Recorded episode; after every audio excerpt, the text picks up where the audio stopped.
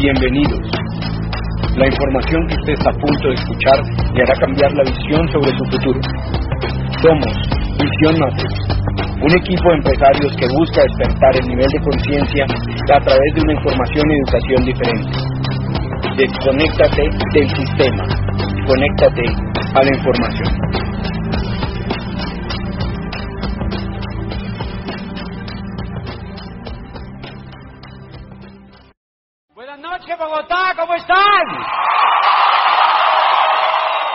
Qué increíble estar aquí con ustedes, me enorgullece muchísimo estar aquí en, pues, en una de las organizaciones más grandes de Colombia, donde tiene el liderazgo más potente y donde existe el ejemplo para hacer ese negocio con más liderazgo y con más compromiso y con más raíces y es esta organización a la cual ustedes pertenecen. Por eso me siento orgulloso aquí de sus líderes, de sus diamantes, gracias a, pues a, Carlos y a Claudia que los vi por aquí, por la invitación, que son mis amigos, que son sus mentores y gracias a todos sus diamantes por, pues por haberme invitado. Yo esta noche tengo la fortuna de estar aquí con ustedes y el privilegio de poderles compartir algo que es vital en el negocio de Amway y es que cualquier persona que haya venido de, del barrio que sea de Bogotá o de cualquier sitio de Colombia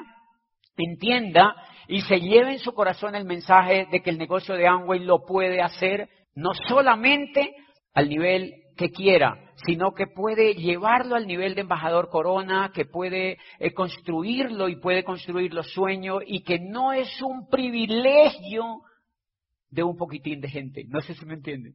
Que no es un privilegio de un poquitico de gente, de, gente pues como bendecida por el ángel. No, no, no, no, no, no, no, ¿me entiende? Que es un, es un derecho. Yo quiero que esta noche, y esa es mi misión con ustedes, que entiendan que, el, que, es un derecho que tenemos el de triunfar y que lo podemos hacer en el negocio de Amway y que el negocio de Amway es tan democrático y tan ético que cualquier persona lo puede lograr porque hay un equipo respaldándolo, eh, pues para que cumpla sus sueños y para que construya la organización que quiera construir. De manera que ese va a ser mi objeto esta noche, porque yo veo a mucha gente que entra al negocio y, y se rajan. Es increíble, o sea, entran al negocio, vienen a una convención muchas veces y se rajan, se los come el coco se los come lo que tienen dentro del coco y no logran pasar la barrera, una barrera quizá que se tiene que pasar para, para lograr lo que quieren. Y se rajan, ¿me entienden? Y en esta historia, esta noche, en lo que yo te voy a contar esta noche, es muy, muy lindo porque te va a quedar clarísimo, número uno, que tienes que perseverar. Y número dos, que no puede ser un rajón que no puede ser un rajón, porque este país tiene la gente más maravillosa del mundo, ¿o no? Por supuesto, tiene, eh, o sea, si nosotros viéramos la historia de Colombia y todo lo que Colombia vive, decimos, es increíble que haya gente todavía, pues aquí estamos. ¿Me entiende? Luchando, poniéndole el pecho, soñando por este país, sacándolo adelante y quedándonos aquí para hacer lo mejor que nosotros podamos, para siempre sentirnos orgullosos de lo que tenemos. Pero también es cierto que hay mucho rajón. Porque este es el país, un país que tiene el 95% de emprendimiento, uno de los países más emprendedores del mundo, pero donde la gente tira el emprendimiento a los dos meses. No, no me funcionó y se van a trabajar. Por eso se necesita crear virtudes, se necesita aprender a crear virtudes y aprender de las virtudes que se requieren para llegar a ser empresario y esas virtudes yo las aprendí en el negocio de Amway. El privilegio de estar en el negocio de Amway es que nos fortalece emocionalmente, sin lugar a dudas, sin lugar a dudas, el, privilegio de estar en una convención, de estar conectado a un programa educativo, ¿me entiendes? El, el privilegio es que nos fortalece emocionalmente para triunfar no solo en el negocio de Amway, sino en lo que queramos en la vida. Por eso es, un, es una ganancia enorme y por eso me enorgullece ver a tanto chiquito, tanta gente jovencita. Miren, un mundo de gente joven, ¿me entiendes? Un mundo de gente joven, un mundo de gente joven. Miren, les voy a contar algo que, que, que me hace unos siete años. Yo había calificado al nivel de diamante y me invitaron a Nueva York a dar una convención como esta y había tanta promoción de la convención, habían promovido tanto que les tocó hacer dos convenciones. Obviamente no era porque yo iba, porque a mí no me conocía nadie. Yo acababa de llegar a Diamante, es porque habían invitado unos oradores muy famosos allí, yo era el más anónimo. Digamos que yo no tenía nombre en el negocio, nadie me conocía. Digamos que a nivel musical yo era, o sea, yo estaba en un nivel musical como un galigaliano, no sé si me entienden. No era pues así y tal. Y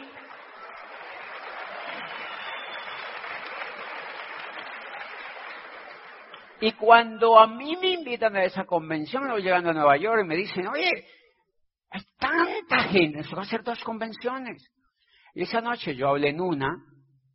Cuando terminamos la oratoria, la gente se agolpó a tomarse fotos y creo que unas mil personas, o yo no sé, es un unos moños de gente queriéndose tomar fotos. Y, un fotógrafo, habían dos fotógrafos profesionales, unas camarotas grandototas, con unos lentes profesionales, y entonces estaban ahí, y de pronto yo veo que uno de los fotógrafos le dijo al otro, téngame aquí la cámara, y fue y se metió y se tomó una foto conmigo. Yo creo que el tipo dijo, pues ¿por qué tanta gente se quiere tomar una foto con este tipo? ¿Qué tal que sea importante? No sé si me... Pero ¿por qué les cuento esto? Porque en ese momento yo pensé, yo hacía tres años y pedazo estaba haciendo el negocio de Amway. Y yo sé, es increíble este sueño. Estoy hablando en Manhattan, en Nueva York, a una comunidad increíble de soñadores y pensar que hace cuatro años a mí no me invitaban a hablar sino al bordo y a Piendamó. ¿Me entiendes? O sea, me invitaban a, pues a pueblos y por ahí. Es decir, no es que tenga nada de malo eso, ¿me entiendes? Pero es para que te des cuenta el poder que tiene el negocio de Amway, el poder que tiene para un ser humano que cree en la oportunidad de transformar la vida. Es solamente un detalle. Pero en esa convención se grabó un CD que se llamó, ellos le colocaron de rectora diamante. ¿Se acuerdan? Ese CD lo grabaron ahí en Nueva York, lo colocaron de rector diamante. Nosotros empezamos a notar que, yo empezaba a notar que la gente cuando le contábamos esa historia decía, pues, o sea, sí, increíble, un tipo que llega eh, de rector de una universidad, le cuentan el negocio de Amway, y pues se vuelve diamante a los tres años y pedazo, pero entonces la persona que vende pollos, o que trapea el piso, o que vende arepas, o que es profesora de una escuela, o que vende chantaduras en la esquina, o que hace cualquier oficio digno, pero que no es un cargo de una rectoría, dice, oye, es, como para una élite, no sé si me entienden. Entonces, eso existía siempre en mí. Y cuando cualifiqué al nivel de embajador Corona, me llamaron de Michigan y me invitaron para ir allá, a Michigan, en un jet de la compañía. La compañía es increíble, tiene el sistema de reconocimiento que tiene Amway no lo consigue en ninguna parte del mundo. Miren, cuando yo califiqué al nivel de plata, uno de los principios del negocio de Amway es el reconocimiento. Eso es potente. Cuando yo califiqué al nivel de plata en el negocio de Amway, y ahora te vas a dar cuenta cuando fue, yo salí a tarima en una universidad y una esmeralda que fue también del grupo de Carlos Eduardo y Claudia, me acuerdo mucho, que se paró en tarima y me presentó y dijo, no, es el rector de una universidad. O sea, él me presentó como si yo hubiera llegado de Marte, no sé si me entienden. O sea, dijo el tipo, no, pues está, me edificó increíble. Y se pararon, se pusieron de pie los 700 personas que habían en esa universidad a aplaudir porque yo había llegado a plata. Y en un momento pasó por mi mente este mensaje. Yo dije, increíble, es mágico. Ese momento es mágico. Y pensar que hacía dos meses en la universidad yo había hecho un trabajo increíble, un proyecto, pues de que yo llevaba 10 años allí comprometido. Y una persona del Consejo Superior había pedido que se me hiciera un reconocimiento. Y la otra dijo, no, yo no estoy de acuerdo, para eso se le paga.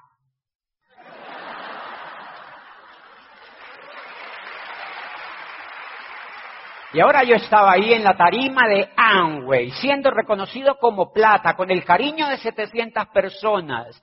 ¿Cómo te van a reconocer a ti cuando califiques a plata? No sé si me entiendes. Así va, tus amigos vienen, mis amigos se sentaron ahí en el piso con bombitas. ¡Ay, qué lindo!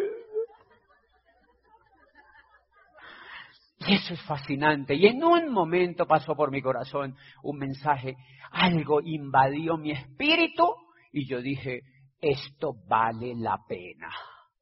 Ténganse que ahí voy yo. No sé si me entienden. Quiero hacer esto de por vida. O sea, ¿qué pasó? ¿Qué pasó? Ese es el valor del reconocimiento en el negocio de Amway. Y el sistema universitario acababa de perder, pues, a un talento, porque yo era bueno. Sí, acababan de perder un talento Punto. Y ese es el talento que pierden las empresas porque no saben hacer lo que hace Amway. Ese es el talento que pierden las empresas tradicionales porque no valoran como valora a los seres humanos el negocio de Amway. Allí tienen un pequeño ejemplo del reconocimiento que es fascinante para el espíritu humano, ¿me entiende? Después yo había entendido que François Fukuyama, en una obra que se llama El fin de la historia y el último hombre, Fukuyama es un profesor de la Universidad de Houston, creo, este profesor había escrito una, una, obra política que yo la había leído cuando, cuando tenía cuarto semestre en la universidad. Y él, parodiando a Hegel, decía que el reconocimiento era el motor de la historia, que no era el dinero, ni siquiera el poder, ¿Qué era el reconocimiento? Decía los países cuando guerrean con otro, los países cuando se enfrentan con otro. Si no lo hacen por dinero, lo hacen por reconocimiento. Y hablaba en diez páginas magistralmente cómo el reconocimiento era el motor de la historia. Y por eso Amway es tan inteligente, por eso Amway captura el mejor talento humano, porque tiene ese principio increíble. Pues dentro de ese principio, cuando yo califico el nivel de embajador coronel, entonces me invitan a Michigan, en un jet privado de la compañía. Amway podría decir, oye, con todo lo que le pagamos, ya basta. Pero Amway no es una compañía de ese tipo. Amway podría decir con todo lo que ya le pago a un platino, ¿por qué no voy a llevar un viaje de liderazgo? Oye. No, dicen y además te llevamos a un viaje de liderazgo con tus amigos y yo pago todo, dice Amway, no sé si me entiende, y te recibimos y te celebramos. Eso es maravilloso. Entonces jet llegó y me, y me dijeron que llevaba, que llevara gente de mi familia y era un jet gigante. No era un mosquito. Era un jet gigante y, pues cuando yo entré al jet, yo dije, esto es grande, esto es increíble. Sí, es el que usa Doc para ir a Asia, normalmente es el que usan para vuelos intercontinentales. Y entonces, pues en síntesis, llegamos a Michigan y una de las actividades que ellos hicieron allí es una rueda de prensa con gerentes de mercados y personas importantes que trabajan en el nivel ejecutivo de la compañía en diferentes partes del mundo. Y una persona, esa, esa pregunta nunca se me olvida, porque una persona me dijo, me dice, líder, usted acaba de llegar al nivel de embajador Corona y realmente nosotros tenemos un histórico de 10 años construyendo el negocio de Amway y es la media que usan los asiáticos. En Asia normalmente llegan a ese nivel. Y usted es latino. Como quien dice hello. Yo como que la agarré así en el aire, el hello, ¿me entiende? Entonces yo me quedé en el Señor y yo le dije, mire, realmente yo no sé, algo pasó en mi mente y me lanzó una historia que, que se la tuve que contar en diez minutos. Y le dije, mire, yo no he construido un nivel de embajador corona en diez años, yo lo he construido en más o menos 40 años. Y les empecé a contar y les gustó. Y por eso te voy a contar esta noche esta pequeña historia para que tú te des cuenta que el resultado que vas a tener en el negocio de Amway está legítimamente conectado con tu niñez, con lo que tu madre, sí, la tuya, te dijo cuando, cuando estabas en el vientre, ¿me entiendes? Con lo que te hablaron seguramente. Pues hay gente que se me acerca y me dice, ¿cuánto yo me demoraré por llegar a diamante? Y le digo, yo no sé si te dejaron caer de la cama. O sea, no tengo ni idea, ¿me entiendes?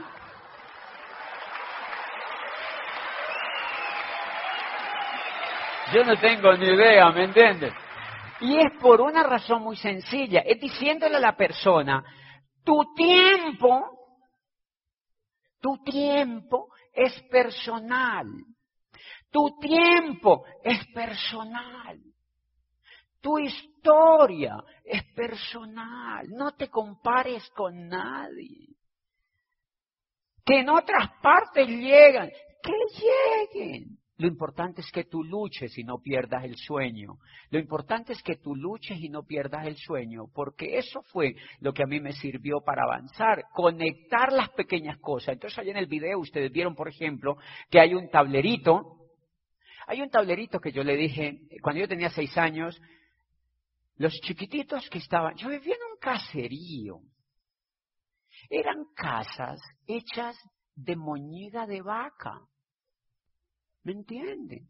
La casa mía era una casa hecha de moñiga de vaca. Si tú le cuentas esto en una charla de que llegó de rector a diamante, él cree que uno nació de otro rector.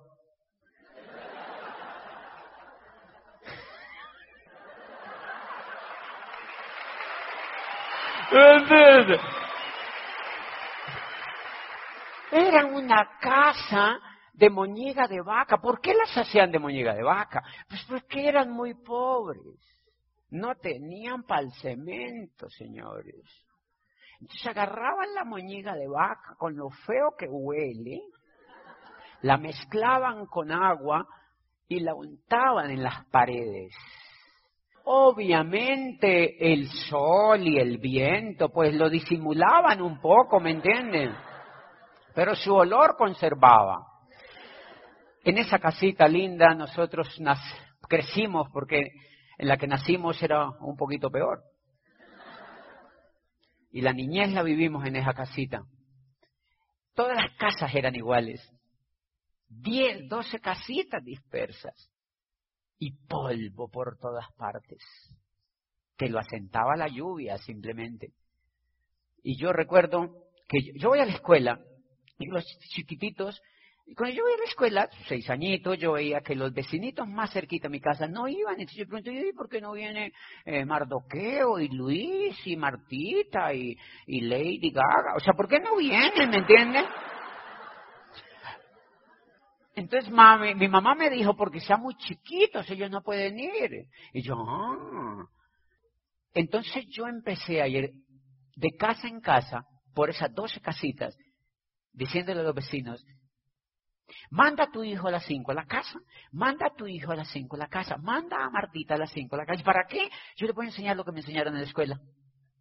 Y a las 5 llegaban siete o ocho enanitos allí y se sentaban en pequeños banquitos que yo les ponía. Mi primer megaplan. ¿Te das cuenta? ¿Te das cuenta? ¿Te das cuenta?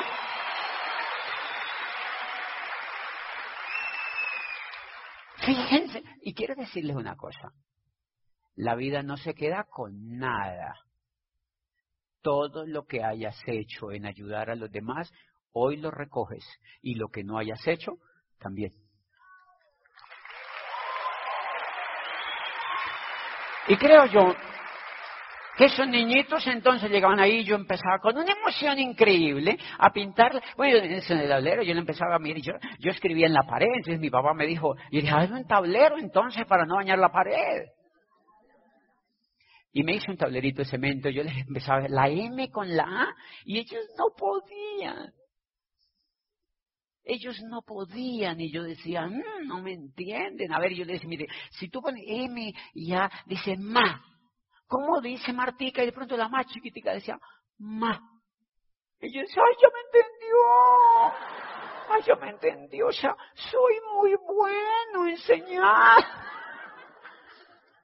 O sea, yo tenía una profunda necesidad de comunicar. De compartir y de ayudar. Eso es algo que nace contigo. Yo lo que creo genuinamente es que si en este negocio uno no siente una profunda necesidad de ayudar a los demás, pues los que entran a hacer plata no avanzan igual. Esas personas que entran, ¿y qué bono me va a llegar? Ah. O sea, perdónenme, pero yo no creo en un negocio de Amway basado en los bonos ni en cuánto me va a llegar. ¿Quieren que les diga una cosa? A mí hay líderes que me preguntan, yo, yo, yo, yo auspicio financistas así fifís como Fernando Palacios, ¿me entienden? O sea, gente linda de banco. Gente me dice, ¿cómo pagan? Y a mí me da una pena porque me voy a decirle, mire, la verdad yo no sé. Porque literalmente yo no comprendo bien cómo paga Amway pero me encanta cómo paga.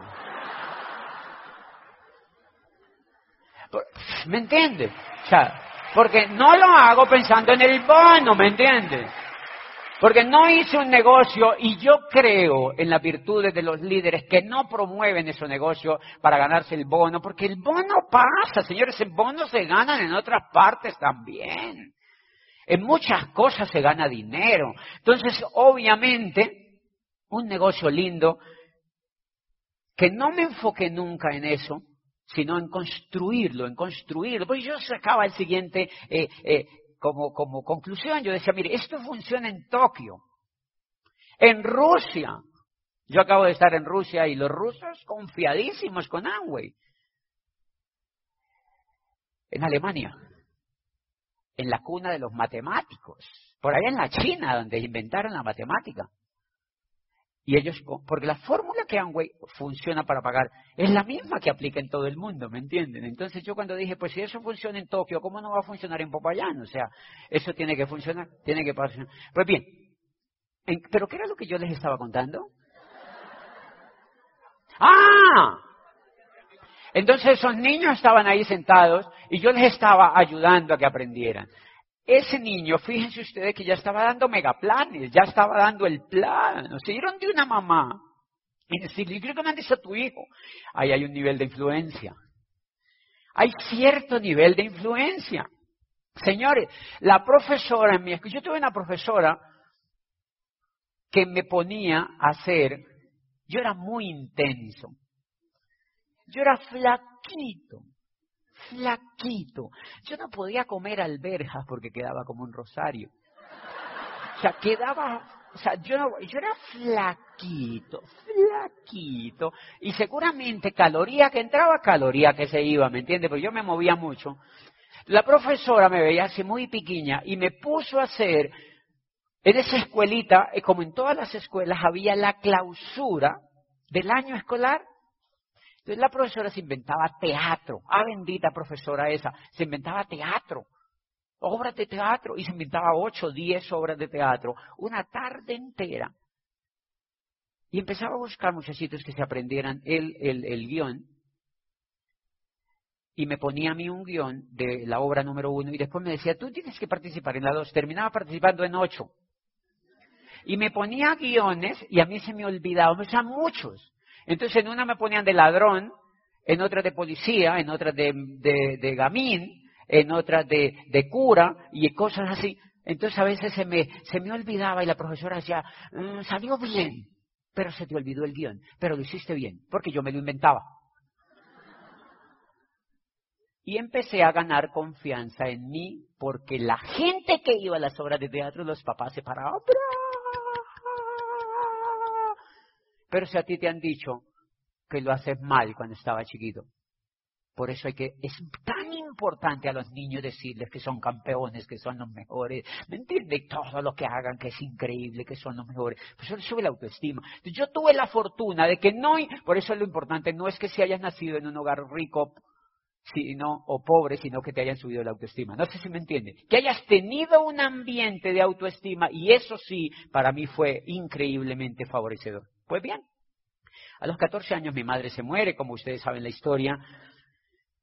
Mi madre se muere y yo me voy.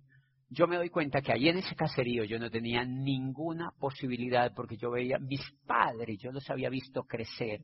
Yo vi, yo crecí y vi a mis padres hasta los 14 años que yo ya tenía. Ellos echaban agua de panela en una botella con un pan y lo echaban en una bolsita y se iban a coger café debajo de la lluvia. Porque si ustedes revisan la historia de muchos de sus antepasados, esa ha sido. Esa ha sido la lucha con la pobreza, con la escasez, con la necesidad. Y yo vi eso y yo decía, ¿por qué? ¿Por qué pescando enfermedades, etcétera, etcétera? Y nadie salía de ahí, nadie salía de allí. A los 14 años, entonces yo le dije, mi madre murió, papá, papá, dos meses después, yo dije a mi padre, yo me quiero ir de aquí. ¿Por qué? Porque aquí no veo nada. Yo me voy para... ¿Y para dónde vas? Voy para mi tío. Cuando yo llego a mi tío a Neiva, que ustedes saben que es la capital, yo vivía en el sur-sur en ese caserío, y llegamos a Neiva. Neiva, pues obviamente era calientísima, calientísima, y yo venía de una ciudad frío. Y yo flaquito. Yo llego donde mi tío y no se sabía quiénes eran más pobres, si mi tío o mi papá. Cuando yo llego donde mi tío, vivían ocho en una casita así de grande. Pero esa sí era de cemento. Y mi tío me dice, ¿por qué te vienes para acá? Le digo, porque yo me vine de mi casa, me quiero venir para acá, voy a buscar otra cosa que hacer, pero ¿dónde vas a vivir? Aquí. ¿Pero aquí no hay dónde? Tío, no tengo ni idea, yo me voy a vivir aquí. No, te tienes que volver para la casa. No. Yo me, yo me voy a vivir aquí. Yo me vine para acá. Tío, yo no tengo dónde más vivir. Tío, hello. Yo me voy a vivir aquí. Y yo le dije, tío, y me dijo, no, pues no hay dónde, y no sé qué, y tu papá. Y le dije, no, yo me voy a quedar aquí. Tío, mire, debajo de las camas hay puesto. Ustedes se han dado cuenta que las camas desperdician el puesto debajo, ¿me entiende? Y menos ahora que no hay bacenilla ya, ¿me entiende? O sea, debajo de las camas hay puesto. Mi tío me dijo, listo, de alguna. Entonces me acomodé. Al otro día me levanté y me fui por todas las ferreterías de Neiva por una calle que se llama la calle Cuarta, que es larguísima hacia el sur, y me fui tocando por todas las ferreterías, panaderías, reposterías, almacenes, hotelitos, todo lo que me encontraba me metía. Quiero trabajar aquí, no, no hay nada. Quiero trabajar aquí. No, no hay nada. Yo quiero trabajar aquí. No, no hay nada. Yo quiero trabajar aquí. No, no hay nada. Hay algo para mí aquí. No, no hay nada. Yo quiero trabajar aquí en lo que sea. Yo trapeo el piso. Yo te yo soy cajero, recibo la plata, lo que sea. Pero déjame trabajar aquí. No, no hay nada. Yo quiero trabajar aquí. No, no hay nada. Yo quiero trabajar aquí. No, no hay nada. Yo quiero trabajar aquí. No, no hay nada. Yo quiero trabajar aquí. No, no hay nada. Cinco de la tarde. Me voy a mi casa y me dice, ¿cómo te fue? No, no hay nada para mí.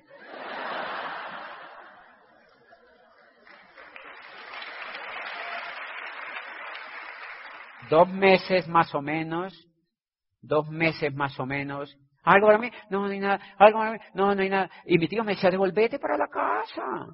Eso aquí no hay empleo, eso, está lleno. Él era empleado de la gobernación del Huila y era mensajero. Mi tío llevaba más o menos 40 años de mensajero de la gobernación del Huila. Yo había revisado todo el árbol genealógico, las ramitas, las hojitas, la cofia, los pelos absorbentes, todo el árbol genealógico. Y adivine qué encontraba. Pobreza, pobreza, tatarabuelos, abuelos, todo, todo, todo, todo. Pura gente que no había, que tenía malas relaciones con la economía.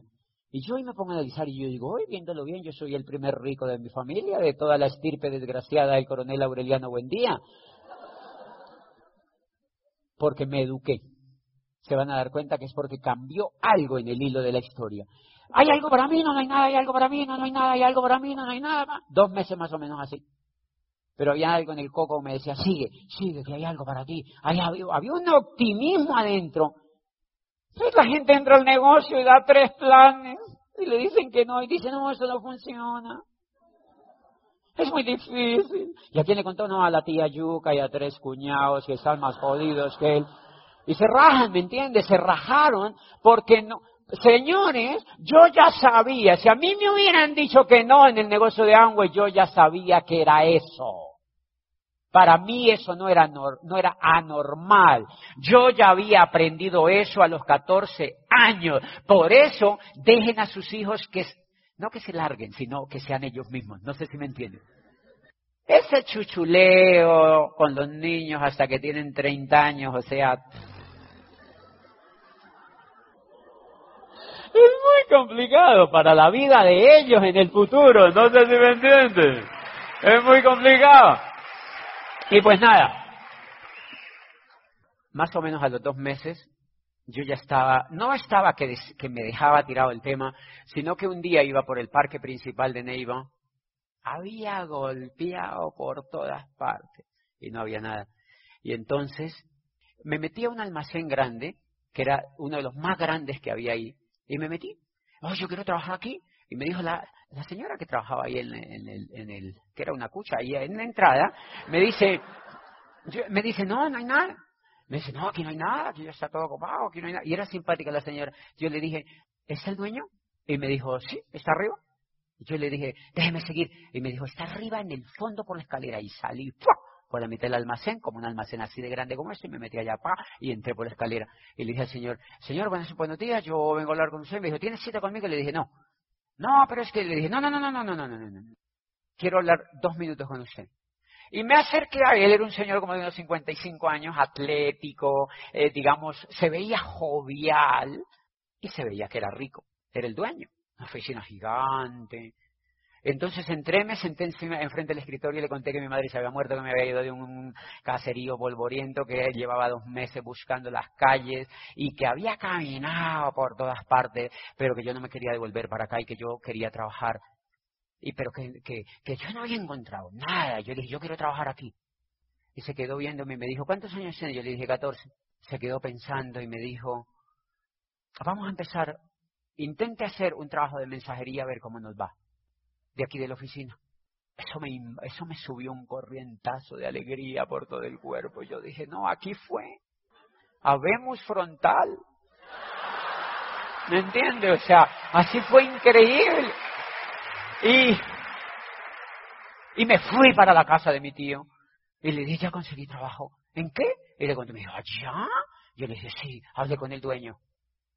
Bueno, llegué al otro día y el dueño, las casas de ellos vivía como unas ocho cuadras, estaba como unas ocho cuadras del centro de la ciudad, de ahí del almacén ese grande donde yo entré. Entonces me mandaban a dejar pizzas, flores.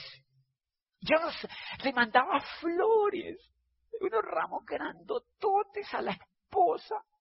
Yo creo que era bien infiel. Entonces, porque, porque yo, yo, ¿me entiendes? Siempre con flores, regalos.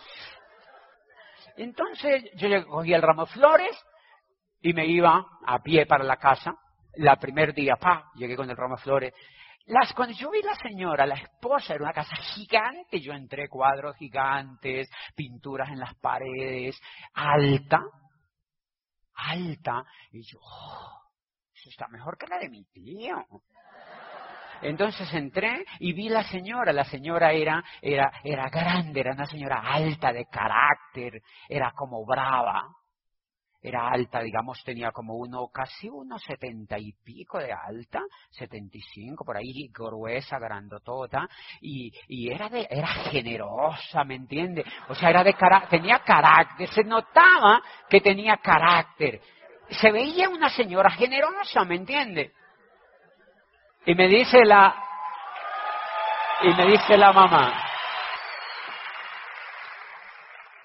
¿eres el mensajero? Yo le dije, sí, soy nuevo en la compañía. Dejé su ramo de flores, ella estaba viendo eh, televisión, estaba ahí maquiándose en una silla de las mecedoras y tal, estaba viendo televisión. Y yo creo que estaba viendo una una novela que se llama Los ricos también lloran, me acuerdo tanto que se difundía mucho en esa época. Al otro día mandaron una pizza y mandaban un perrito en una jaula, detalles mandaban detalles para esa casa y pronto yo descubrí una cosa, la señora era más rica que el señor. Ella tenía cuatro almacenes totes y el señor tenía uno solo. Y pronto yo descubrí que la señora rica era ella. La rica era ella, porque yo lo soy en una discusión, en un momento que yo, yo era bien chismoso, Y yo los oía en una discusión y la señora le hizo ti, ti, ti, ti, ti, ti, ti. ¿Me entiende? Tenía un carácter. Era rica, como debe ser. Vuélvanse ricas, mujeres. Vuélvanse ricas. Y si les toca, pues le hacen al marido. Ella era de un... La señora controlaba el camino, controlaba el camino. Y yo pronto dije, mmm. Al otro día que yo fui a dejar unas cosas, la señora me dijo, yo vi que ella viendo televisión ahí, entonces yo le llevé y me dijo, démelo ahí. Entonces yo me quedé viendo un poquito la televisión. Y yo le hice un comentario de lo que estaba pasando y la señora se rió. Y me dijo, siéntate y ves la novela. Ella dijo, ¿ves? Y yo ya estaba sentado en un sillón. Yo ya estaba sentado en un sillón y me puse a ver con ella la novela. La señora sonreía cuando yo le hablaba. Ella se reía y aprendí un mensaje increíble que nunca me ha fallado. Cuando tú conozcas a una persona nueva en este negocio y la hagas sonreír, hay negocio. Hay negocio. Hay negocio. Hay negocio. Siempre que un ser humano nuevo habla contigo, yo lo he probado en ese negocio. Yo voy donde Alfredo, pa, y si no me sonríe, yo dije, no, Dios lo bendiga, él no va a entrar a esto. Pero si él sonríe, habemos frontal. ¿Me entiende? Eso es lo demás va. Y bien, la señora sonrió. Al otro día me dijo, cuando yo llego al almacén, me dice que la señora que vaya a las cinco. Y me, cuando yo llegué, me dijo, es para que veas la novela conmigo. Y yo dije, ay, no puede vivir Le he creado una dependencia. Y me senté ahí a ver la novela y me dijo, mañana lo espero a las cinco otra vez y vamos a la novela. Era fascinada con esa novela y yo llegaba y a la novela y pa, pa, pa, pa. Más o menos a los ocho días me dijo, ¿tú dónde vi? Porque yo terminaba la novela, entonces servían la comida.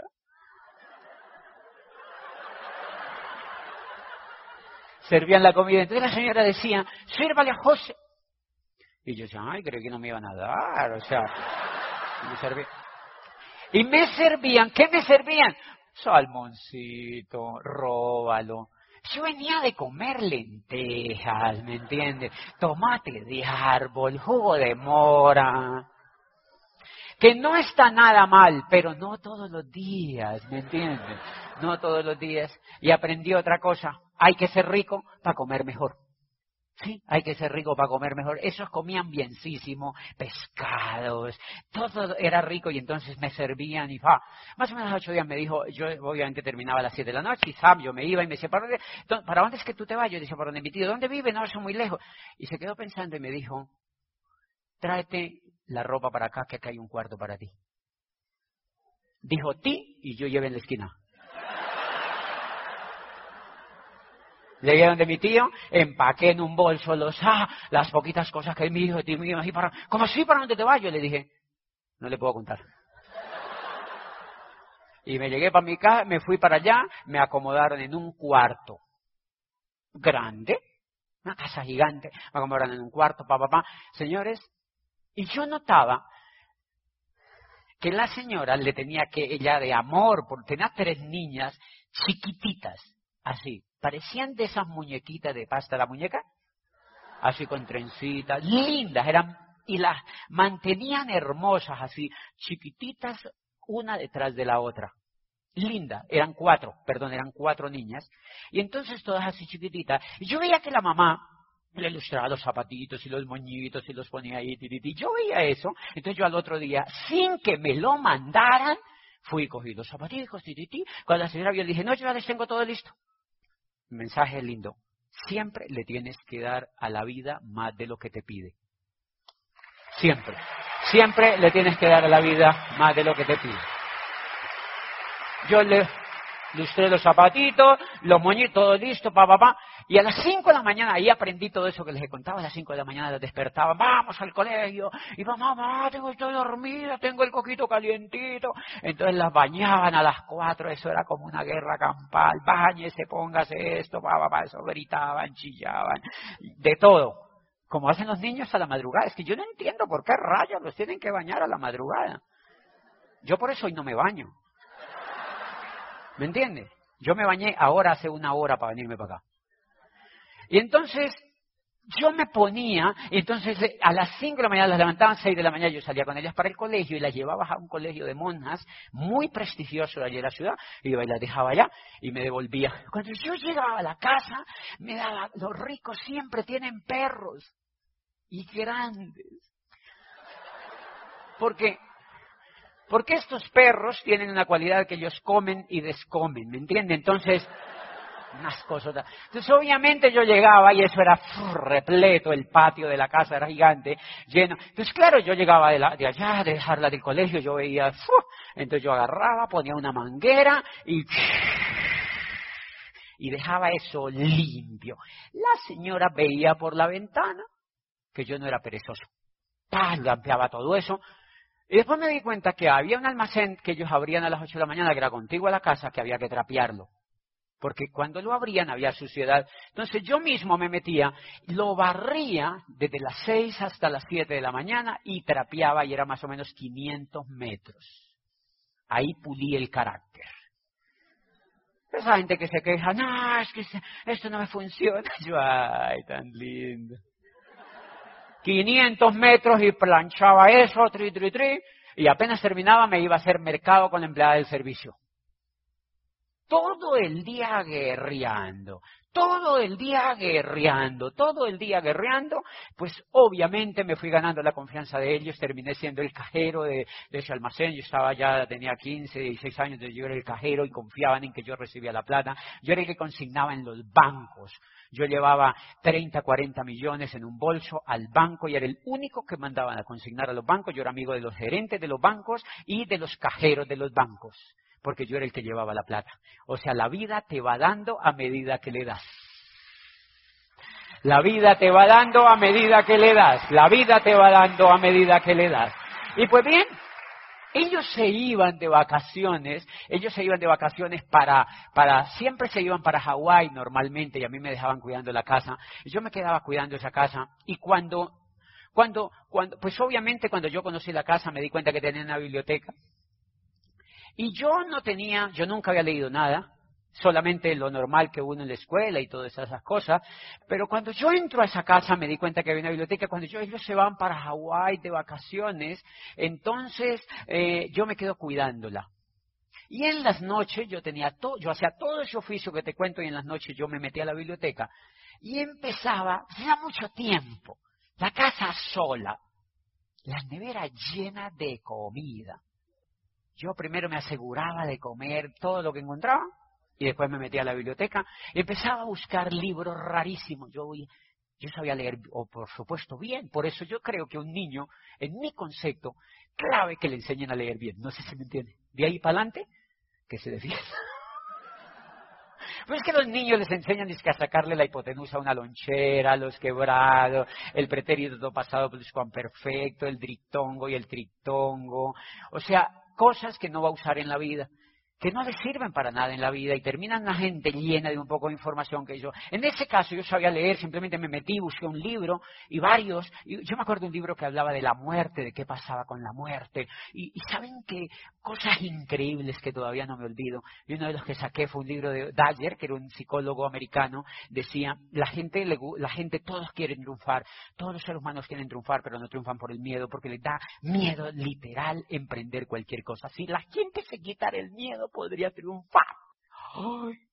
si la gente se quitara el miedo, podría triunfar. Y decía, y la otra cosa por la cual la gente no triunfa, es que la gente vive buscando la aprobación de los demás el mayor mal de las personas es que viven que qué dice el vecino, que qué dice el papá, que qué dicen los amigos, que qué dice la sociedad y no se atreven a ser ellos mismos ni a triunfar en lo que ellos quieren porque les da miedo de lo que piensen las demás. Y decía, apréndete esta ley del éxito. Si quieres triunfar en algo en la vida, jamás busques la aprobación de los demás. Yo, me gustó. Me zumbé todo ese libro. Me zumbé todo ese libro en las noches, 14 años. Y claro, cuando yo, cuando yo llegaba de vacaciones, a mí me provocaba hacerles. Porque estaba, porque, porque había, no sé si me entienden. Leer es determinante para cambiar la vida. Leer es determinante para cambiar la vida. Yo seguí allí metido en esa biblioteca. Y pues claro, leí la biografía de Newton, la de Einstein, la de Galileo, leí la Revolución Francesa, la Revolución Americana, la Revolución Inglesa, leí pedazos de la Revolución Bolchevique. O sea, yo era fascinado leyendo historia, pedazos, no los libros enteros, pero sí al menos pedazos. Y me encantaba eso. Y de pronto en esas lecturas alcancé un biógrafo, un argentino, que eso me impactó porque eso realmente cambió mucho mi vida. Leí la biografía de una, una biografía de un argentino y decía, esta es la historia maravillosa de un niño que vivía al norte de Colombia, que tenía el sueño de ser un escritor, y su sueño era tan grande que él quería ser el mejor escritor del mundo, vivía en un pueblo pobre de la costa colombiana, en el Magdalena, sin ninguna posibilidad de serlo. Viajó por todas partes, empezó derecho en la Universidad Nacional de Colombia, se salió de allí en segundo semestre porque se dio cuenta de que allí no iba a lograr su sueño, se largó a meterse a un cuarto solo de un hotel en Cartagena de Indias y escribió y escribió y escribió columnas y pequeños escritos que publicaban los diarios locales sin ningún éxito mayor. Escribió pequeños libros y un día salió para México y se fue a vivir a Ciudad de México porque creía que ahí tenía algún otro futuro. Dice, había escrito tanto, tenía 39 años y nunca había logrado desistir de escribir. Y un día iba para Acapulco con su familia en un pequeño carro viejo que tenía y de pronto se le ocurrió una idea maravillosa y la idea fue tan potente que le hizo tomar la decisión de volverse para Ciudad de México y cuando se sentó en la máquina de escribir estaba dándole inicio a la obra que le cambiaría el rumbo a las letras latinoamericanas y que después del Cervantes, después del Quijote de Cervantes, sería la obra maestra cumbre de las letras hispanoamericanas y que le daría el único premio Nobel que un ciudadano en Colombia se lo haya ganado en la historia de ese país que se llama Colombia, decía el biógrafo. Y lo más increíble fue un niño que nació en un pueblo polvoriento. Y yo, ¡oh! como yo, como yo, como yo, ¿me entiendes? Y ella, wow, como yo, ¿me entiendes? Yo decía, como yo. Y pues obviamente eso a mí, yo decía, no, no, no, no, no, yo es que lavando pompis aquí, lavando pompis aquí, esto tiene que avanzar. O sea, eso me motivaba, eso me, me, me movía mucho el alma. Bien, bien. Obviamente, cuando yo llevaba a las niñas al colegio, yo me di cuenta que eh, yo las llevaba, eh, a muchas de las cosas que yo las llevaba eran club de niños ricos de ahí de la ciudad de Neiva, eh, eran como un club de eso, donde van los niños ricos. Y obviamente yo las llevaba, pues yo no me podía quedar, entonces yo las llevaba y las dejaba. Como yo tenía que volver a, recogerlas, la señora tuvo una idea brillante que le salió un poquito costosa. ¿Por qué le dijo a una niña, de las niñas, le dijo, mami, ¿por qué no, mi amor, ¿y por qué no le dices a José, por qué no meten a José al club para que él las espere? Y la niña le dijo algo así como, mami, hay que ser socio era de hijos de ricos, estaban los hijos del gobernador del Huila, eh, los de los arroceros, los de las gaseoserías, los ricos de los almacenes gigantes, los políticos, y entonces la niña le dijo, mami, es del, es del socio, es como decir, es un hello, José, es un niño pobre, mami. Ella no lo dijo porque eran lindas, ¿me entiende? Eran lindas personas, pero yo creo que lo pensó. Y entonces, la mamá le dijo, ¿y qué hay que hacer para que él se meta eso? Y la niña le dijo, no, pues hay que llenar los papeles, páselos para acá los papeles, llenó los formularios. Ella tenía carácter, no sé si me entiende, llenó esos papeles. Papá le dijo, llévelos para allá. Y dígale que admitan a, José, que yo lo presento. Claro, ella era para que no volviera y era, ¿no? O sea, está obvio. Y entonces yo fui, y la primera reunión que yo estuve era como la mesa redonda del rey Arturo, no sé si me entienden. Era, era pero la mesa no era redonda, era un grupo eh, eh, de unos 40 muchachitos, todos bonitos. Las niñas lindas, todas así lindas, y toda la gente era bonita, y yo. ¿Y para qué les digo mentiras? Y yo estaba allí con ellos, yo calladito allí, sentadito. entonces hablaron, entonces de pronto eh, lo dirigía un cura, era un cura, un cura. Y entonces ponían temas, ¿me entiende? Ponían temas de filosofía y un día yo oí que hablaban de Shakespeare y entonces hablaban de Shakespeare y yo oh, tengo que buscar a Shakespeare en la biblioteca. ¿Quién será el señor? Debe ser un futbolista o alguien importante. ¿me entonces yo me iba a la biblioteca a buscar quién era Shakespeare y de pronto hablaron de algún tema y yo me acordé de lo que había leído y les dije, levanté la mano, claro, ya iban a hacer reuniones, levanté la mano hacia el fondo y les dije, eso más o menos fue lo que pasó cuando Francia, hacia finales del siglo XVII, estaba en la pobreza más absoluta y el rey Luis XVI convocó a los tres estados generales, que era la burguesía, el clero y el pueblo, y los convocó porque Francia estaba hundiéndose en la pobreza. El rey no tenía ninguna otra alternativa, hace 350 creo que años que no se reunían los tres estados y el rey los convocó por, consejo de un rey austriaco que le dijo, tienes que hacer eso, si no Francia se va a hundir convocó a los tres estados generales y los muchachitos ido oyendo tal. Y le dije, pero lo que el rey no contaba es que por aquellos días había nacido, había existido eh, em, unos señores que se llamaban Jean-Louis Montesquieu, Voltaire y Rousseau, que habían escrito una cosa que decía que los hombres tenían derecho sobre la tierra y desprestigiaba a los reyes como poder absoluto. Y Rousseau decía, y Voltaire decía, que los reyes era mentira, que Dios les hablaba de noche y ellos gobernaran a la gente de día, que eso era pura paja. Y los niños así. Y el rey no contaba con que el pueblo, que era el tercer estado, había leído esos panfletos que circulaban por Francia. Y cuando el rey levantó los estados generales, dijo, se disuelven los estados generales, el tercer estado dijo, no, no, no, no, no, nosotros nos decretamos en la asamblea permanente y de aquí no nos largamos. Y se quedaron Y el rey dijo, ¿qué pasa? Empezó el rey a inquietarse. Ya quedan disueltos los estados generales, les contaba yo a los muchachitos. Y el rey dijo, es una historia y un tipo en el fondo del auditorio dijo, abajo el rey.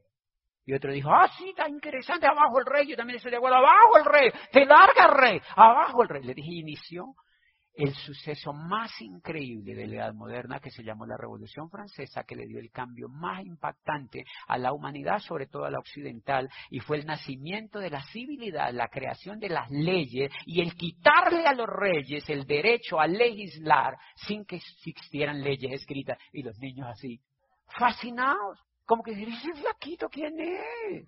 Porque yo no estudiaba en los colegios de ellos. Por eso me encanta la época que estamos viviendo, porque es la época de la información. El que tenga la información triunfa en lo que sea. No sé si me entiende. en ese momento no había internet, no había nada, pero yo tenía acceso a los libros. Pues miren lo que desató todo eso. Un día esos muchachitos tenían que elegir un presidente.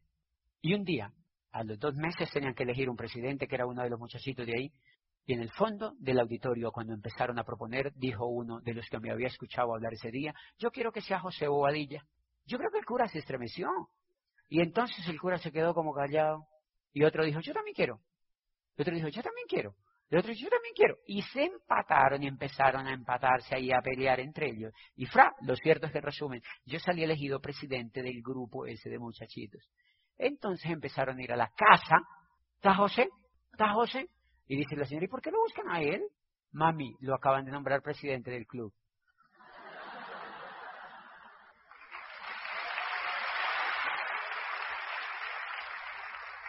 Y ahí inició la segunda parte de esa historia, porque yo me empecé a relacionar con esos muchachitos que estudiaban en los mejores colegios.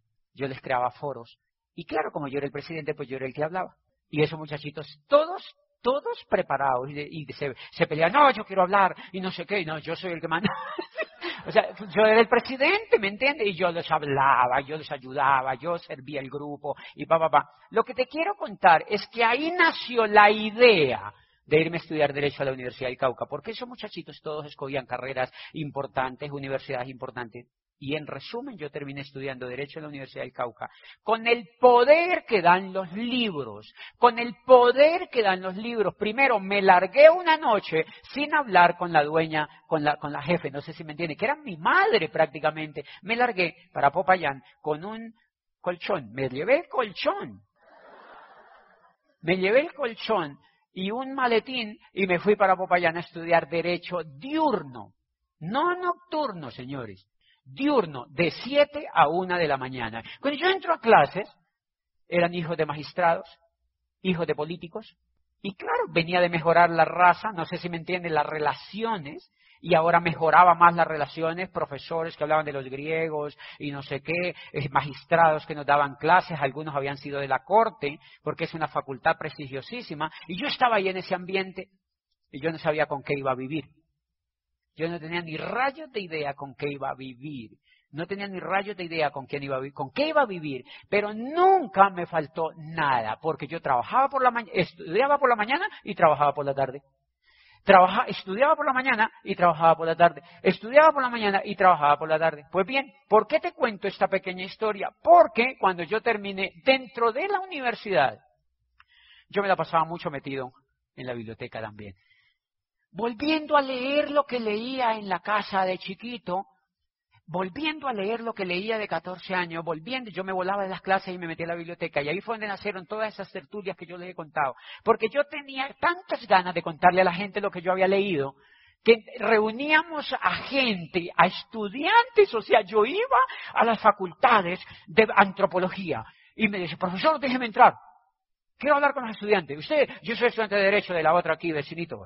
Ah, entre ya. Entonces yo le decía, estudiantes, vamos a hacer un curso este fin de semana eh, sobre eh, pues emprendimiento y sobre filosofía y vamos a hablar. Es increíble y va gente de todas partes, vieja bonita, es increíble, porque si no, no iban los desgraciados, no sé si me entienden.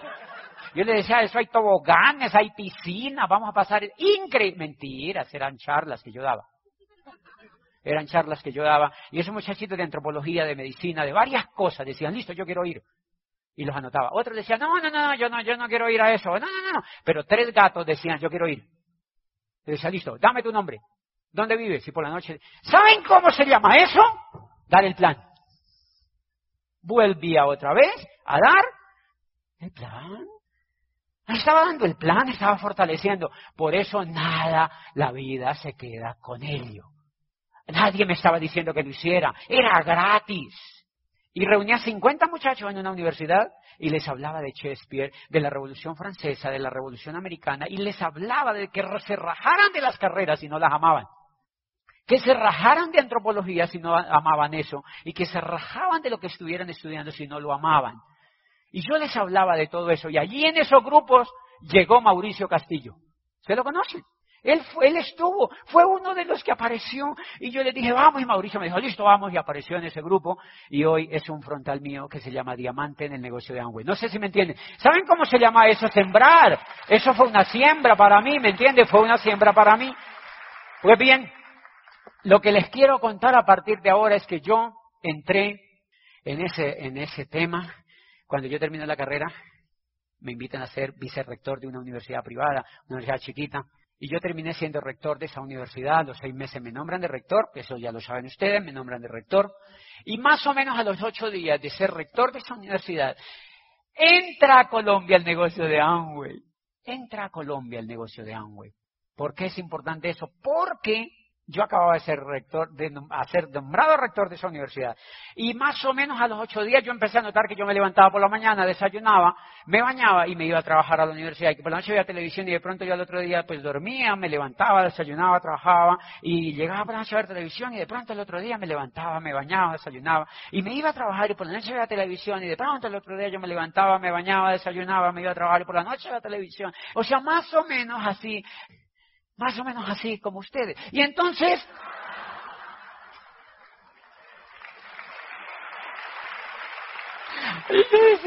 ¡Qué increíble! Eso me empezó a dar una zozobra, una zozobra increíble. Pues yo decía, pero, te lo juro, ya en el mes yo decía, ¿y eso por cuánto tiempo? Por 40 años. Y para eso yo estudié. Pues bien, el decano entró a mi oficina y me contó el negocio de Amway. El decano había entrado al negocio de Amway apenas en la apertura del negocio y estaba loco. Yo nunca lo había visto sonreír y eso sonreía así.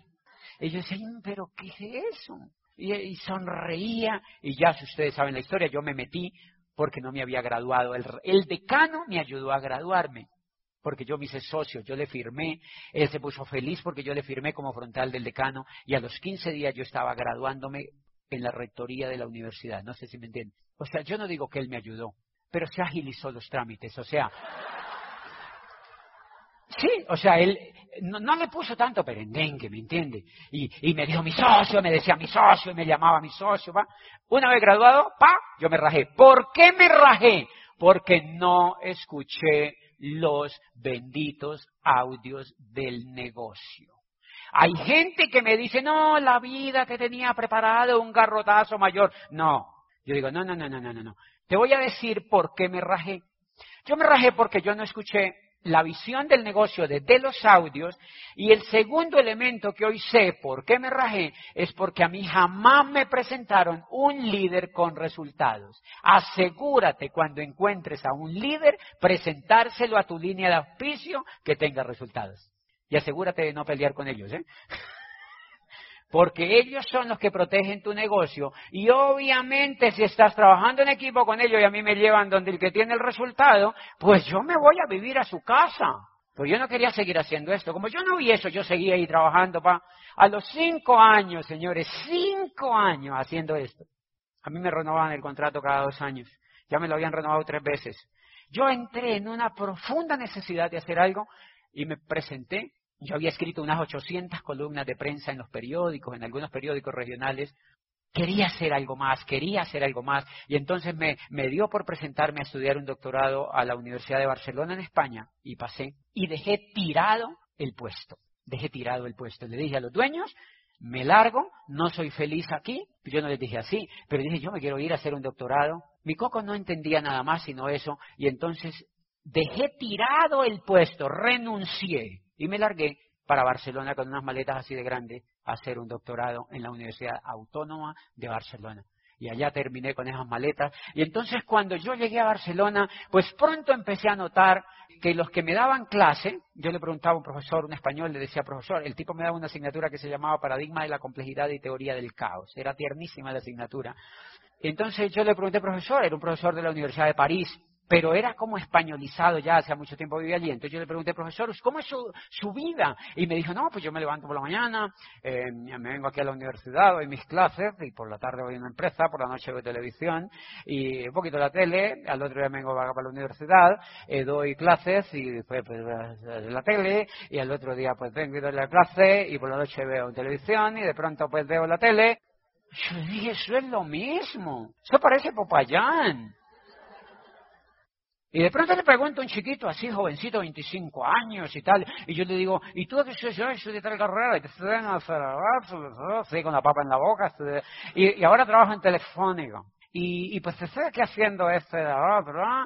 Y, y pues ya saqué mi piso y me, me, lo, eh, me lo fiaron a 30 años. Yo fiaba en la casa 30 años. Y entonces dije, no, yo no quiero eso. O sea, yo no quiero esa vida. Todos los españoles que yo conocía hacían exactamente lo mismo. Y empecé a caer en una depresión. Yo no sabía que eso era porque nunca me había deprimido, porque mi personalidad es así bastante, pues entusiasmada. Un día, ¿por qué lo descubrí? Porque un día iba, yo me iba de no, en, en la línea amarilla por el metro, por debajo de la tierra, una hora, a coger la línea moradita y a la azulita saliendo a las 7 de la mañana de mi apartamento y llegando a las 11 de la mañana a la facultad. De línea a línea a línea, porque la facultad es en un campus que se llama, no sé cómo rayo se llama, pero es en un campus lejos de allí de la ciudad, es un campus universitario. Llegaba a las 11 de la mañana. Y un día iba en la línea del metro y ¡fuck! Se me vinieron las lágrimas. Empecé a llorar. Y yo, yo me sentía triste y ¡pracat! se me vinieron las lágrimas. Yo he luchado mucho, me fui para Neiva chiquito, lo he dado todo, he hecho todo, he luchado con todo y yo no soy feliz. Yo no soy pleno, yo no estoy feliz ni con la carrera que he hecho, ni con los posgrados que he hecho, ni con ese cargo en la universidad. Yo no soy feliz. Y yo lloraba, lloraba desde lo más profundo de mi corazón y yo decía, mami, ayúdame. Yo, le la, yo decía, mami, ayúdame. Y eso fue un proceso lindo de catarsis, porque tomé la decisión de dejar tirado el doctorado y de que, que la universidad me permitiera hacerlo desde Colombia. Llamé a Colombia y me dijo la universidad, nos hemos enterado de que usted se regresa. Claro, yo no le dije que estaba en la olla. Yo le dije, no, ya estoy, ya avancé. hice el primer año de doctorado, voy a volver para Colombia y lo voy a hacer desde allá. Me dijeron, véngase de rector otra vez. Me regresé para Colombia. Y entonces iba con un bolsito de guayo de eso en la mano, iba bien vestido. Y me dijo, José, José, yo quiero hablar contigo. Y le dije, ¿de qué? Me dijo, yo quiero hablar contigo. A las nueve de la mañana estaba sentado en mi oficina y me contó el negocio de Amway de nuevo. Y yo le dije, ¿qué negocio? Me dijo el de Amway. yo, ¡ay, otra vez! Me dijo, y me contó que existía un programa educativo, me contó más detalles del negocio, me dijo que yo podía reemplazar el sueldo que yo me ganaba en la universidad. Y me dijo un poco de cosas y me prestó unos audios. Y yo me escuché esos audios. Eso fue lo que cambió. Me escuché esos audios y me escuché un audio que se llamaba De nada sirve la técnica si no hay perro. ¿Me entiende? Me escuché ese audio, yo, increíble. Me escuché ese audio. Empezó a como a subirse, como, como, como, o sea. Y me escuché un audio que se llamaba Primer Diamante en Colombia. Y me escuché otro audio que se llamaba Con tu libertad empieza la nuestra de Miguel Aguado y otro audio que se llamaba Quemar Carabelas de un tipo Rolando Josué de Centroamérica que había llegado a Esmeralda y que varaba. Yo escuchaba eso y yo fascinado con eso, ¿me entiende? Es súper emocionado. Y ahí empezó la tercera historia, porque una vez me escuché esto, yo me empecé a emocionar. Y me dijo Gustavo, yo dije, ¿y qué es lo que hay que hacer? Y me dijo, contarle a la gente. Contarle a la gente, eso es todo, sí, para que consuman los productos. Me dijo Gustavo, lo único que hay que hacer es contarle a la gente para que consuman los productos. Y yo, ¿en serio? Me dijo, sí, contarle a la gente para que consuman los productos. Y yo, ok. Y dije, Gustavo, y me fui, yo me escuché otro audio y otro audio, los que él me dejó. Y, y eso me hizo levantar del escritorio. Eso me hizo levantar del escritorio. Y me fui donde Gustavo, que trabajaba en una empresa de, de, del SENA, en una cooperativa del SENA. Y le dije, Gustavo, vamos a contarle a una señora que yo conozco, contemos del negocio. Y me dijo, Gustavo, no, yo no puedo ir, yo trabajo aquí. Y yo le dije, ¿no es que el negocio es millonario? Y me dijo, ay, ya, vamos, vamos, vamos, vamos. Entonces lo cogí de la mano y me lo llevé y lo arrastré. Me lo llevé. Y fuimos y le contamos el plan a la señora. Y la matamos la señora se murió de insofacto, o sea. Y entonces cuando fuimos con Gustavo, y yo le decía, usted tuvo la culpa, él me decía, no, usted tuvo la culpa, parecíamos hermanitos, no sé si me entiende. Dice, usted le dijo algo, usted tiene mal aliento, yo también tengo. O sea, no, sí, el del mal aliento es usted, la matamos, ta, ta, La matamos. Y nos moríamos de la risa. Le dijimos, ¿qué le dijimos a la cucha?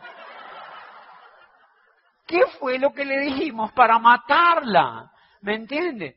Y ahí empezó la historia más increíble porque empezamos a examinar qué era lo que nos pasaba, porque matábamos a todo el mundo. Pero empezábamos a practicar, empezábamos a practicar y fui donde otro y le conté a donde otro el negocio y ese me dijo, listo, hagámosle. Eso me gusta. Pero eso lo de Amway, le escúchate esto. Escúchate esto. Y después yo le digo de qué es. Y le empecé a dar información y me dijo, sí, y empezamos a auspiciar gente. Y claro, yo me empecé y me empecé y me empecé a emocionar. Gustavo me llevó a un seminario, después me llevó a una convención, yo me empecé a emocionar, yo me empecé a emocionar, yo me empecé a emocionar, yo me empecé a emocionar y me empecé a descarar. Porque entonces ahora, mi oficina, cuando un profesor iba a darme un, un informe, un informe, me decía, mire, del departamento de investigaciones, este es el informe de investigación, pa, pa, pa, pa, pa, Y yo decía, ah, y entonces me decía, sí, pues llevamos siete años en el departamento, no hemos investigado nada, pero estamos haciendo lo que podemos, y no sé qué. Yo, bueno, sigan así, nunca cambien, guarde el informe, y pa, y le decía, cierre la puerta, le decía el profesor. El profesor, ¿para qué? Cierra, cierra la hora de cuenta, pan, y me cerraba la cuenta, la puerta, y prácate, le contaba el negocio de Amway. Le contaba el negocio de Amway, le conté a los estudiantes, le conté a los profesores, le conté a amigos míos, salía a la calle, le contaba a los profesores, le contaba a estudiantes, le contaba a amigos míos, y la rectoría de la universidad parecía un cóctel. Por las tardes la rectoría de la universidad apareció un cóctel y la secretaria le preguntaba, ¿por qué hay tanta gente en la rectoría? Las secretarias son re chismosas, ella sabía que era, ¿sí me entiende? Le dirán, no, es que el rector está haciendo otra cosa, papá, papá, ¿verdad? Entonces los dueños de la universidad empezaron a darse cuenta que yo estaba haciendo eso y entraron pues a hacerme el reclamo. Y me hicieron el reclamo, ah, que usted está haciendo otra cosa y que ya no está haciendo nada, qué, ta, ta, ta. Y yo le dije, sí, eso es cierto. ¿Y qué, y qué, y qué, y qué, y qué, y qué, y qué, qué, qué? O sea, yo les hice ti, ti, ti, ti, ti, ti, a los dueños. ¿Por qué? Porque me había escuchado un mundo de audios, 200 audios me había escuchado ya. Estaba incendiado. Escuche hartos audios y hágale ti, ti, ti a su jefe y verá que lo echan. Y. Entonces los dueños obviamente empezaron, yo los vi un poquito ya ariscos y pa, pa, pa, pero yo empecé a darle, dale, dale, dale, dale, dale, dale al negocio. Yo empecé a auspiciar gente, a auspiciar gente. Y yo iba y les hacía demostraciones de productos en las noches con mis propias manos. Yo me quitaba el saco, me iba vestido de rector, me quitaba el saco y les hacía demostraciones de productos en la sala de las casas y subían volumen. Y les ayudaba a hacer volumen y empezaban a subir puntos. Y pronto, entonces me califiqué al nivel de plata. Y entonces apareció ese reconocimiento en la Universidad Javeriana. Y a mí se, me iba a vender, se me iba a vencer el contrato de rector por quinta vez. Pregunta, ¿había ambiente para seguir ahí? ¿Yo quería seguir ahí?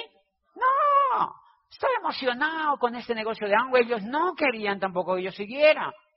Y entonces llegó la gerente de recursos humanos, faltaba un día para que se me venciera el... Eso nunca lo he contado. Pero ustedes me cayeron muy bien. Llegó la gerente de recursos humanos y me dijo, doctor, mañana se le vence el contrato, necesitamos que pase la carta de renuncia. Yo le dije, ah, listo. Ok, yo le paso la carta de renuncia, pero me consigna la indemnización. Y el señor me dijo, hello, si usted pasa la carta de renuncia, ¿no le vamos a pagar la indemnización? Usted es abogado. Yo le dije, ah, no. Si no me consigna la indemnización, yo no le paso la carta de renuncia. Entonces me dijo, no, no, no, no, no, pero es que... Yo le dije, entonces hagamos una cosa, consígneme la indemnización y páseme usted la carta a mí. La señora se le abrieron los ojotes y dijo, doctor, eso no lo podemos hacer. Vamos a hacer una despedida en la universidad con la comunidad académica, los profesores, para su despedida. Y le dije, no, yo no puedo ir a eso, tengo un megaplan. Yo no puedo ir a eso. Y me dice la señora, Además, si yo le paso la hoja de vida, si yo le paso la carta, eso le daña la hoja de vida. Le dije, dañeme la hoja de vida, un telesopa, chocolate, rásguela, échela a la basura. Porque no quiero la pinche hoja de vida, ¿me entiendes? Porque no quiero la pinche hoja de vida. No quiero la pinche hoja de vida. No quiero la pinche hoja de vida porque me voy a ser libre, le dije a la vieja. Páseme la carta y me aseguré de que no me volvieran a contratar de empleado. Porque había escuchado en los 200 CDs un CD de Luis Costa que decía, tienes que quemar las barcas. Si quieres hacer esto en grande, decía, tienes que quemar la barca. Y yo dije, ok, las quemo. Y que no me vuelvan a contratar. Gustavo me recogió en la oficina, me sacó de la oficina y yo salí con una cajita y dos lapiceros, que es lo que le queda a todo empleado después de 10 años de trabajo. Y salí así. Y yo le dije, nos tenemos que hacer diamantes. Cuando se acabó, no hay ninguna otra opción. Y empezamos a darle al negocio. Y entonces, por eso es que quiero que, quería que oyeras esa historia. Porque entonces, al año ya estaba calificando Esmeralda, después me califiqué a diamante, esmeralda fundador, después a diamante, después a diamante fundador, después a doble a diamante ejecutivo, después a doble diamante, después a triple diamante, por si las moscas, después a corona y después a embajador corona. Para asegurarme de que no me volvieran a contratar.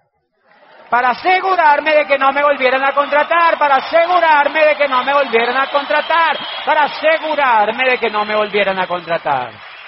De manera que lo único que tienes que hacer es tomar una decisión con coraje, con valentía, con coraje y con valentía, porque el éxito le llega a los que tienen coraje y valentía, no sé si me entienden. Y esa es la historia que es mucho más difícil que la historia de muchos de ustedes. O sea que ustedes pueden llegar embajador Corona y allá nos vemos. Matrix es un sistema, Neo. Ese sistema es nuestro enemigo.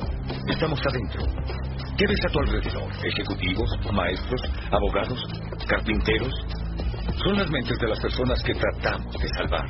Pero hasta lograrlo, esas personas son parte de ese sistema. Tienes que entender que la gran mayoría no está lista para desconectarse. Y muchos están habituados, son tan desesperadamente dependientes del sistema que pelearán por protegerlo. ¿Me escuchaste, Neo?